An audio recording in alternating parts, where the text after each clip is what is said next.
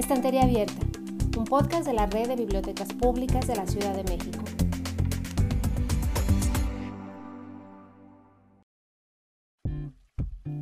Hola, soy Rafael César y quiero darles la bienvenida a Estantería Abierta, un espacio para leer y conversar. Dedicamos nuestro primer episodio al tema de las caricias, para hacer presente el amor y la ternura en estos tiempos de incertidumbre, de contacto físico reducido y sana distancia. Las bibliotecarias y los bibliotecarios de la red suman su voz a la del poeta colombiano Jairo Aníbal Niño para mostrarnos que una caricia es un paisaje, un velero, un mapa, un salvavidas, un sitio en la luna, un silencio acompañado y que también es posible acariciar con las palabras. En aquellos días en que los ojos son distancia y paisaje, y los oídos árboles en los que anidan las flautas, una caricia para no morirse llega como el viento. En este tapiz de la vida, ¿serías capaz de tejer un paisaje de caricias? La niebla se extiende mansamente y acaricia el bosque con sus manos de nube caminadora. Ese pequeño pájaro acaricia con sus alas todo el horizonte. La mar está quieta, como si se asomara en el borde de la espuma para mirarte. La luna dibuja el milagro de tu piel desnuda sobre la arena. Más tarde llega el sol y te acaricia. Entonces las gaviotas del tacto vuelan sobre tu sonrisa. No es aconsejable quedarse en la orilla.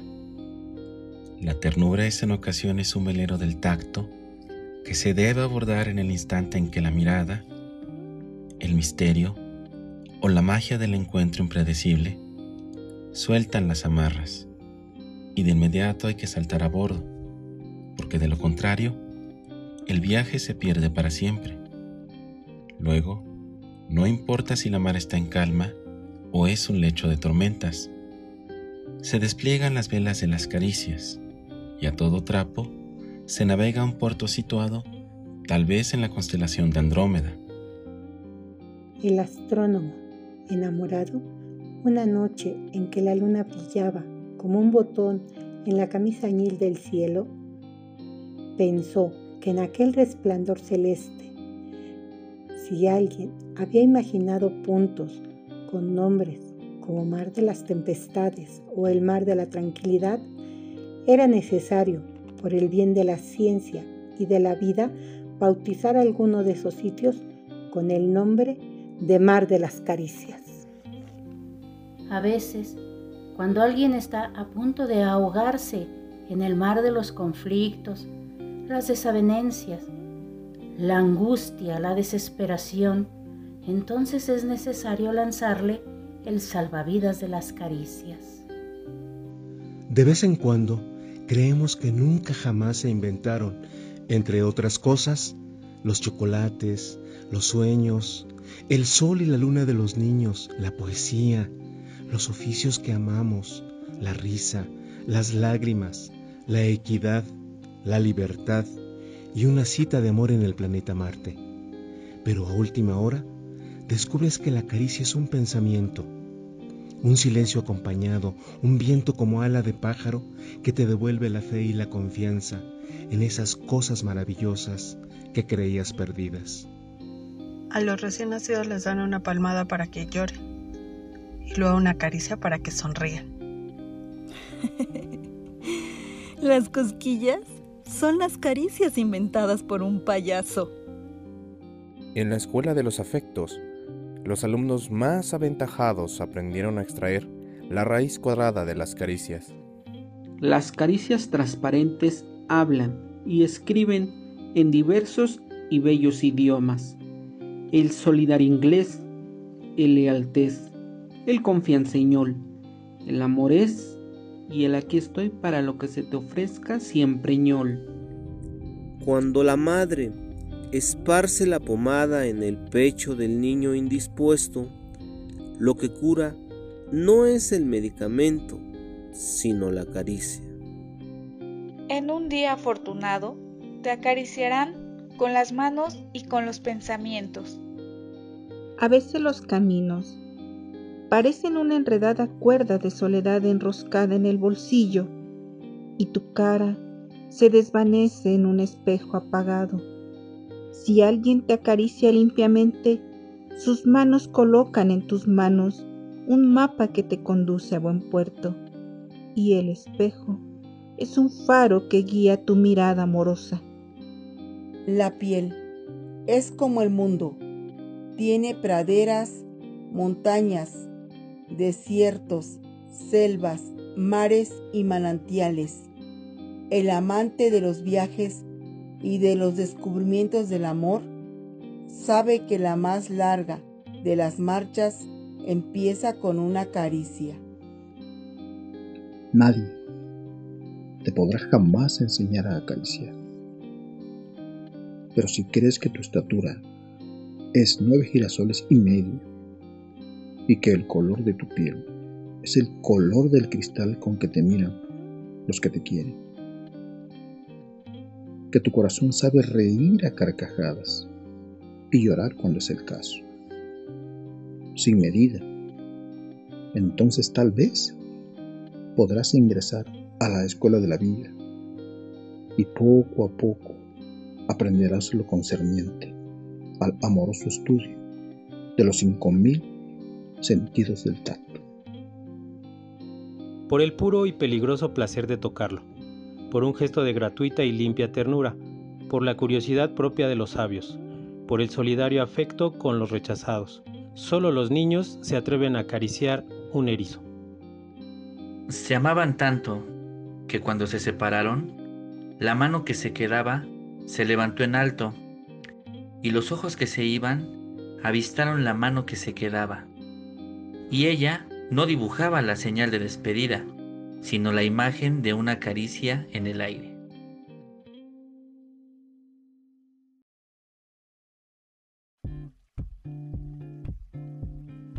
Cuando hablamos de la imaginación, el pensamiento, la ciencia y la literatura, es imposible no pensar también en José Gordon, que el día de hoy nos acompaña en este episodio.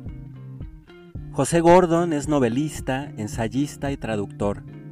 Su trabajo en los medios de comunicación fue calificado por Augusto Monterroso como dignificante de los programas culturales de la televisión. Con la realización de Froilán López Lavín, desde hace 10 años conduce y dirige La Oveja Eléctrica, revista de ciencia y pensamiento del Canal 22. En 2013 recibió el Premio Nacional de Periodismo en la categoría de Divulgación Científica y Cultural. Es creador y conductor de la serie de cápsulas televisivas Imaginantes, ganadora en el New York Film Festival, y con la dirección artística de Luis Cabrera Ruiz de Mare Nostrum, el universo de la ciencia y la poesía, serie de cápsulas televisivas impulsada por CONACYT. Además, es curador de El Aleph, Festival de Arte y Ciencia de la Coordinación de Difusión Cultural de la UNAM, y conduce, junto a Marisol Gacé, La Hora Nacional. De sus libros mencionaré tres recientes, editados por Sexto Piso, La Oveja Eléctrica y La Memoria del Universo, ilustrado por Ricardo García Micro, El Inconcebible Universo, Sueños de Unidad, ilustrado por Patricio Beteo, y Gato Encerrado, Viajes Cósmicos, Fronteras del Cerebro, libro pop-up ilustrado por Sebastián y la Vaca. Bienvenido Pepe, muchas gracias por acompañarnos. Es un gusto, Rafael, de verdad es, es un gusto conversar siempre contigo. Muchas gracias. Eh, a mí me gustaría empezar esta, esta pequeña conversación, además de, de, agradeciéndote mucho tu generosidad por estar con nosotros para dirigirnos al personal de las bibliotecas públicas de la Ciudad de México y a todos los usuarios eh, con quienes queremos estar cerca. Estamos viviendo un momento complicado, extraño, en el que no hemos podido vernos cara a cara, pero pensamos que esta, esta iniciativa es una manera de estar juntos y de acompañarnos. Y a mí siempre me ha llamado la atención tu trabajo, que me parece maravilloso. Eres una, una persona incansable que nos ayuda mucho tu trabajo a mostrarnos la necesidad de ampliar nuestra mirada, de ir más allá, de pensar en los otros. Y justamente tu trabajo que se relaciona con la ciencia, con la literatura, eh, que nos permiten transformar en este sentido nuestra vida. En esta experiencia de confinamiento, en mi experiencia personal de confinamiento, me fue imposible no pensar en tu libro Gato Encerrado.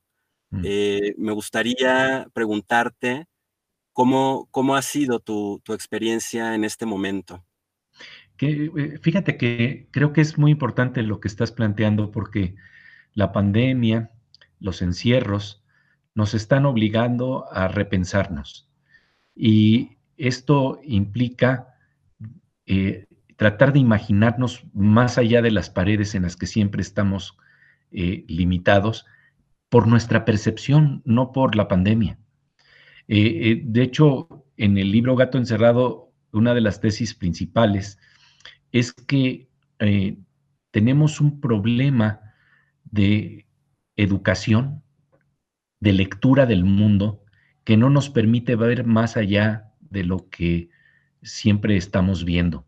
Y esto está ilustrado de una manera interesantísima por un experimento que realizaron dos científicos que se llaman Hubel y Wiesel, ambos ganaron el premio Nobel de Fisiología y Medicina, por un trabajo de investigación sobre la percepción de los gatos. Resulta que cuando los gatos apenas acaban de nacer, todavía no tienen desarrollados los nervios ópticos.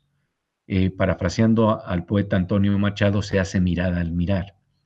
Entonces, los primeros días de contacto con su mundo externo son clave para desarrollar la mirada. Y los investigadores entonces realizaron un experimento en el que esos días críticos para terminar las conexiones que permiten la, plena eh, utilización de la mirada, resulta que eh, los colocaron en una cajita en esos primeros días críticos en donde solo podían ver líneas horizontales, por decirlo así. Cuando los sacan de la caja, siempre se tropiezan con las patas de las sillas y de las mesas porque ya no pueden ver lo vertical. Y creo que a los seres humanos nos pasa algo similar. Eh, Gastón Bachelard decía que imaginar es ir más allá de las imágenes primeras. Y resulta que las imágenes primeras también son unas cárceles para nosotras que tenemos que de alguna manera eh, salir de ellas a través de la imaginación.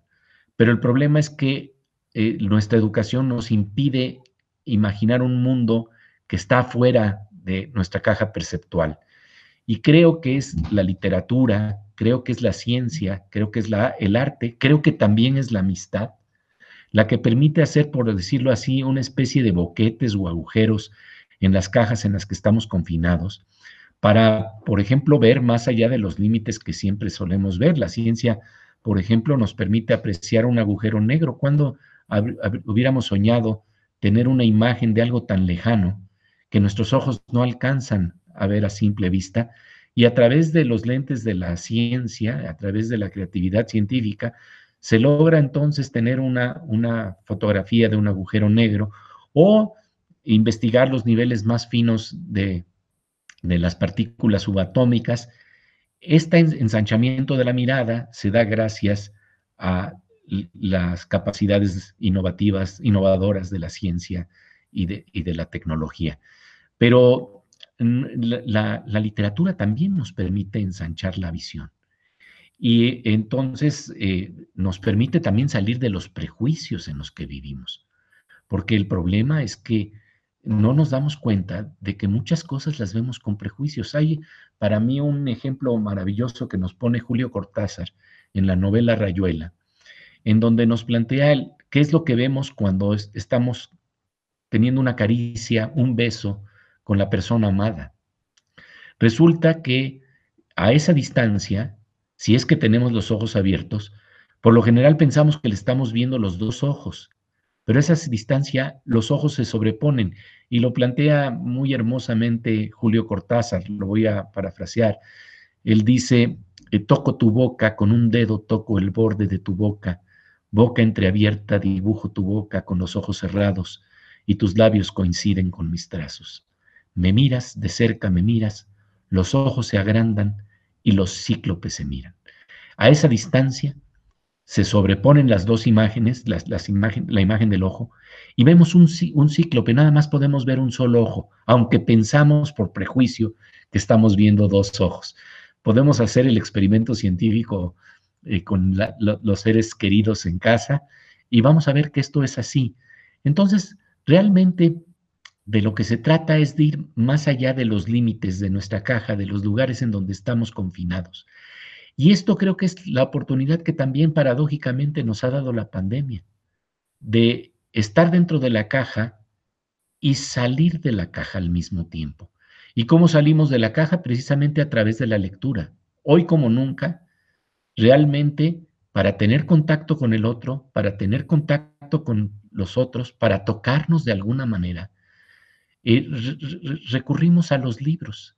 Y esto me recuerda una historia muy interesante que alguna vez narró este gran escritor que se llama Amos Oz, que nos habla del poder que tiene la literatura para acercarnos, incluso cuando estamos encerrados. Y en este caso él lo planteaba en términos del encierro de una especie de ceguera. Hay una persona que está en Londres, es la noche, tiene que ir a un, a un hospital, pero no sabe cómo ir porque hay tanta neblina que prácticamente está confinado, no puede moverse. Y, está desesperado porque necesita llegar a este lugar y de repente alguien le toca por la espalda y le dice, no se preocupe, yo lo guío, porque pues no podían conseguir ningún taxi, todo estaba en medio de la oscuridad. Y la persona efectivamente, en medio de las calles, de los laberintos de las calles de Londres, lo va guiando y le va diciendo, ahora dobla a la derecha, ahora dobla a la izquierda, y cuando de repente eh, no se da cuenta, está ya frente al hospital. Y entonces asombrado se voltea y le pregunta a la persona, ¿cómo hizo para guiarme? Le dijo eh, la persona, es que estoy ciego. Es decir, eh, este, tenía esta capacidad de saberse guiar en medio de la tiniebla. Y dice Amos que un poquito los escritores son eso, personas que son ciegas a ciertos impulsos del mundo externo, pero dentro de su soledad han explorado tanto la condición humana y la realidad que son precisamente guías muy, muy sabias y oportunas en momentos de crisis. Por eso decía eh, Amos Oz que en un día de lluvia es reconfortante saber que sobre el estante de los libros hay por ahí una novela de Chekhov que nos vuelve a guiar y a plantear por dónde se puede mover el corazón humano. Y creo que en la pandemia eso es lo que ocurre, que estamos de alguna manera en una suerte de encierro y es la guía de la literatura, es la guía de la imaginación, la que tal vez nos pueda permitir imaginarnos nuevos escenarios y ver nuevas formas de, tocarnos y sobre todo, algo que es muy importante, ver más allá de lo que está pasando con este virus, porque yo creo que el, coronavirus, el, el, el COVID-19, el, coronavirus, eh, inventé una nueva palabra, el coronavirus, este, eh, eh, nos ha enseñado que tal vez hay un virus más pernicioso que nos está rodeando y que ha estado viviendo en nuestra sociedad por mucho más tiempo y que de alguna manera no lo sabemos ubicar del todo. Es el virus del olvido, el virus del olvido del otro, el virus del entorno, del olvido del entorno, de nuestro cuerpo, de lo que somos, de la violencia que está ahí, de la desigualdad de género, de lo que está pasando eh, en, términos de cambio climático y muchas crisis que están ahí presentes y que no las veíamos curiosamente porque estábamos acostumbrados a ver el mundo como siempre. Tal vez este momento de cierta pausa, que es terrible por un lado, nos está permitiendo también dimensionarnos, redimensionarnos y volver a apreciar lo que realmente es valioso. Y en este marco yo quisiera recordar que justamente un novelista como García Márquez nos advertía ya en la novela de Cien años de soledad que existía la epidemia, la pandemia, digamos, decirlo, por decirlo así, la epidemia del insomnio y del olvido. Hay un episodio muy interesante en donde plantea que los habitantes de Macondo se están olvidando lentamente de, de, sus memorias. Se les están borrando primeramente las memorias de la infancia y después se les empieza a borrar la memoria de los nombres. Y entonces, como una suerte de vacuna, lo que ocurre es que eh, los habitantes de Macondo empiezan a tomar unos hisopos entintados, en donde, por ejemplo, le ponen una cacerola la palabra cacerola, o a una flor la, la palabra flor, a un florero la palabra florero, para identificar los objetos, pero esta vacuna de alguna manera no sirve y entonces eh, se empiezan a, a, borrar incluso las funciones de las cosas y con cierto sentido de humor e ironía García Márquez dice que entonces a las vacas, por ejemplo, se le tenían que poner letreros en donde no tan solo se decía su nombre, sino su función. Decía, esto es una vaca y en las mañanas se les, se les ordeña, se les saca leche en la madrugada y la leche se pone a hervir y se le pone café y así tenemos café con leche. Pero esta vacuna tampoco sirve y cuando nos damos cuenta, lo que va pasando es que se van perdiendo los contornos del cuerpo, se van perdiendo los contornos de la identidad y llegamos a este virus en donde estamos de alguna manera perdidos de nosotros mismos y de los que nos rodean. Y sin embargo, la literatura misma nos dice cuál es de alguna manera la vacuna. Aparece entonces en un momento dado el gitano Melquíades, uno de los grandes personajes de Cien años de soledad, eh, con una maleta llena de frascos y en uno de ellos eh, se encuentra la luz de la memoria.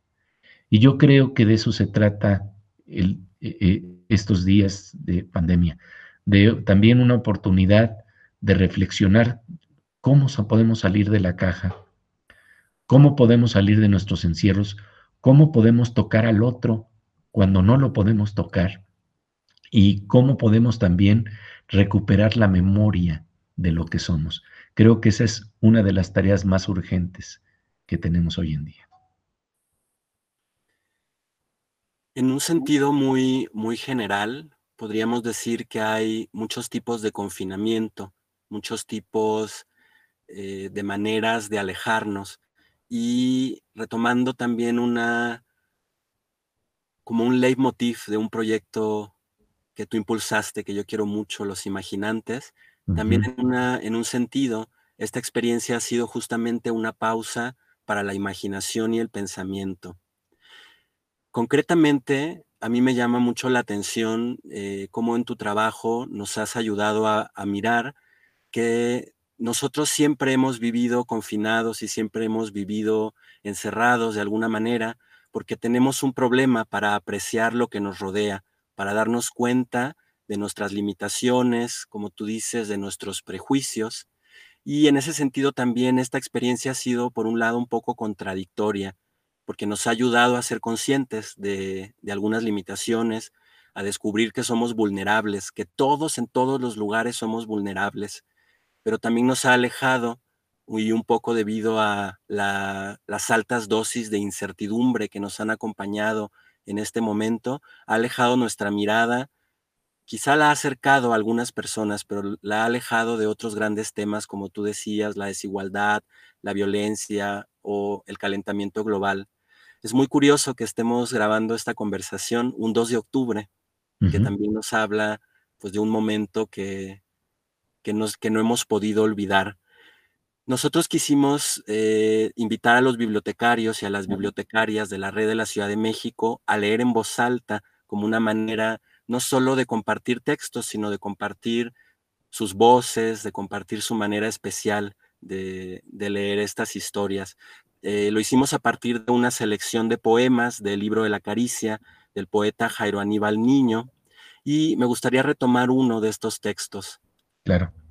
En un día afortunado te acariciarán con las manos y con los pensamientos. Quisimos también insistir en este tema de las caricias porque es una manera de hablar del amor, una manera muy concreta de hablar de la ternura, de cómo podemos sentir, pero además mostrar esa ternura por el otro. Y justamente en un momento como este, en el que en contacto físico se nos ha alejado, y de hecho la recomendación es pues tener mucho cuidado con el contacto físico, nos queda siempre el pensamiento. Sí, sí, esto es muy importante, Rafael. Tocarnos con el pensamiento. Fíjate que eso ya no los decían los grandes escritores, ¿no? Hay novelistas como Isaac Bashevis Singer que nos dice que en todo encuentro amoroso hay un elemento telepático en el que nos tocamos de mente a mente, de corazón a corazón. Pero para ello necesitas abrirte, y abrirte quiere decir ser, un, ser vulnerable. Y sin embargo, si no te abres, no está esa ternura con la que puedes tocarte y con la que puedes mirarte más allá de las palabras. Y eso lo sabe cualquier persona que ha estado enamorada. Cuando de repente le dice, e, están una pareja, están los dos callados y una de ellas le dice, oye, pero ¿por qué dijiste tal y tal cosa? Y la otra persona le decía, pero es que tenía los labios cerrados, pero sí pensé en eso. E, e, quiere decir que ahí, cuando estamos vulnerables, cuando estamos abiertos, realmente podemos tocarnos los unos a los otros. El problema es que muchas veces nos hemos encerrado en armaduras para tratarnos de proteger precisamente de un entorno tan violento que eh, nos invita verdaderamente a, tratarnos de, poner una y otra y otra capa para eh, no ser eh, vulnerados por, por la acidez del entorno.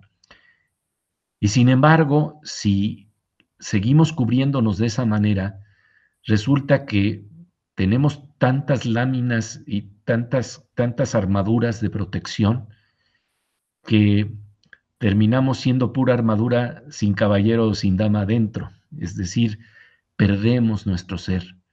Y entonces es precisamente la literatura la que nos vuelve a recordar que en la vulnerabilidad hay, hay también fortaleza, que está bien protegernos de los entornos que son difíciles en relaciones interpersonales que pueden ser duras, en donde nos eh, eh, realmente nos herimos eh, constantemente, pero que si nos cerramos demasiado, llega el momento entonces que no hay relación. Esto creo que Schopenhauer lo planteó muy, muy luminosamente con la metáfora de, de dos puercoespines o erizos que eh, están en medio del frío y necesitan tener calor y entonces se acercan, pero cuando se acercan se hieren y entonces cuando se hieren se tienen que alejar, pero entonces viene el frío y entonces de nuevo la necesidad de entrar en este círculo vicioso de acercamiento y distancia y no encontramos un espacio en donde pudiéramos tener lo mejor de los dos mundos, el acercamiento con el otro, pero sin espinarnos, respetando la independencia de la otra persona, respetando nuestro centro interno. Y esto es algo que no es fácil de cultivar.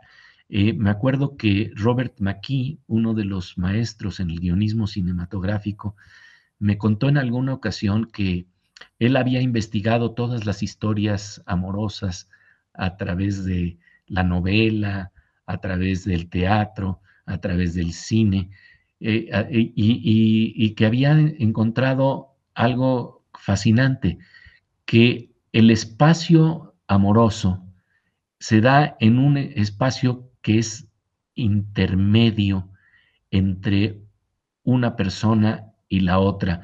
digamos que si cada uno de nosotros somos un círculo, y nos queremos tocar, no puede ser un círculo aplastando al otro círculo, porque eso se llama una eh, relación de, predominio que puede ser hasta sádica. Aplastaste al otro, sí, tocaste al otro, pero tu círculo se puso encima del otro. Y si los círculos tienen demasiada distancia entre sí, pues ya nos están tocando. Y sin embargo hay un espacio que está entre un círculo y el otro, en donde puede haber una intersección en la que tocas al otro, el otro te toca, pero cada quien mantiene su dignidad. Eso es muy difícil de, localizar, de ubicar. pero creo que simple y sencillamente ya empezar a plantear que hay ese espacio para la caricia sin que tenga uno que estar encima del otro o que eh, se tenga una distancia tal que ya no hay relación. Eh, esto, eh, de alguna manera, lo podemos empezar a ver con la mirada de amigos que nos iluminan, digamos, por decirlo así, con, con, su forma en que, en que son novelas encarnadas, poemas que, vivos, porque la, la, verdad la poesía también puede estar no tan solo en el papel, sino encarnando en la realidad. Entonces, una forma de descubrir ese espacio entre esos dos círculos que somos toda pareja, eh, realmente es viéndonos y modelándonos en la mirada de, amigos que, que, realmente están tratando de respetar la dignidad de la vida. Y otra forma muy importante es también en la lectura, en la literatura, en donde a través de nuestras neuronas de la empatía, las neuronas espejo, que nos permiten ponernos en el lugar del otro, de repente empecemos, empezamos a entender cómo se pueden dar estas relaciones sin que, sin que nos lastimemos, pero en donde realmente tengamos lo que tú bien planteas, una caricia, un contacto.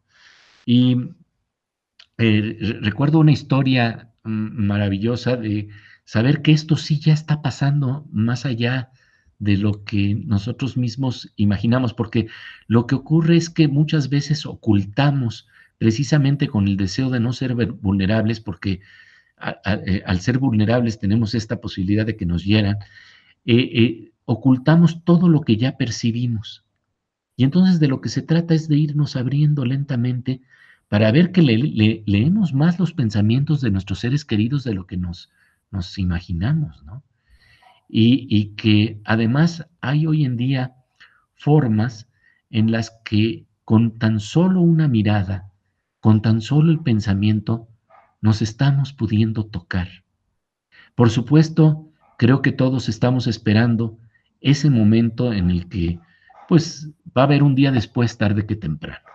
Vamos a salir de nuestras casas, vamos a poder ya no tener las sanas distancias y en ese momento darnos cuenta de que cuando tuvimos sanas distancias, no estábamos tampoco acercándonos y tocando al otro. Va a ser clave para tratar de ver entonces cómo le hacemos, cómo abrimos nuestra mirada, cómo abrimos nuestro corazón para tocarnos realmente. A veces tocarnos físicamente no quiere decir que nos estamos comunicando. Y creo que esa añoranza que hoy se abre sobre algo que no necesariamente estaba pasando, que era realmente tocarnos desde el fondo de nuestro ser, eh, eh, tal vez nos está invitando precisamente a buscar cómo abrimos espacios de inteligencia y de imaginación, para, porque, fíjate, es que es muy interesante. Eh, cuando, cuando hablamos de la ternura y de la caricia, el problema que tenemos es que nadie quiere eh, ser débil para que el otro se aproveche de uno. Pero realmente, si no tenemos esa vulnerabilidad, no va a haber forma de tocarnos. Y lo interesante es que cuando hay inteligencia, cuando hay creatividad, cuando hay imaginación, eh, hay una fortaleza en ello, a pesar de que aparentemente eh, estás vulnerable, porque experimentas algo que es tierno y delicado. La fortaleza de esa ternura es la que debemos de descubrir. No tenerle temor abrir la imaginación y el corazón. Y eso creo que es la gran lección de la amistad, la gran lección de la literatura y la gran lección de toda lectura que nos abra el conocimiento del mundo que nos rodea, la ciencia, la posibilidad de entender lo que los misterios que nos rodean, abrirnos al asombro de lo que nos rodea, creo que es clave para, precisamente volverle a dar a la vida esa dignidad que merece, recuperando la luz de la memoria, como nos dijera García Márquez. Muchas gracias, Pepe. Escucharte siempre es, una fuente de, paz y de alegría. Y a mí me gustaría cerrar esta conversación haciendo otro experimento de imaginación, porque estamos conversando y me da muchísimo gusto escuchar tu voz, pero no nos estamos viendo en este momento. Exacto. yo estoy haciendo un gesto que a veces se lee como un gesto de despedida, que es decir adiós con la mano. Pero Jairo Aníbal Niño nos dice que este gesto no solo significa decir adiós, estamos también dibujando la imagen de una caricia en el aire. Y hasta donde estés, querido Pepe, me gustaría enviarte esta imagen. Muchísimas gracias por acompañarnos, por tu generosidad, por tus palabras, que tanta, tanta falta nos hacen. Muchísimas gracias a ti, querido Rafael, querido Rafa. De verdad, este es un gusto saber que a pesar de la distancia nos tocamos. Como decía el bolero mexicano, dicen que la distancia es el olvido, pero yo no concibo esta razón. Y eso es lo que precisamente descubrimos con la amistad. Te mando un fuerte, fuerte abrazo también. Muchas gracias, Pepe. Esto fue Estantería Abierta, una producción de la Secretaría de Educación, Ciencia, Tecnología e Innovación. No te pierdas nuestro siguiente episodio. Nos encuentras en Anchor, podcast de Apple y Spotify.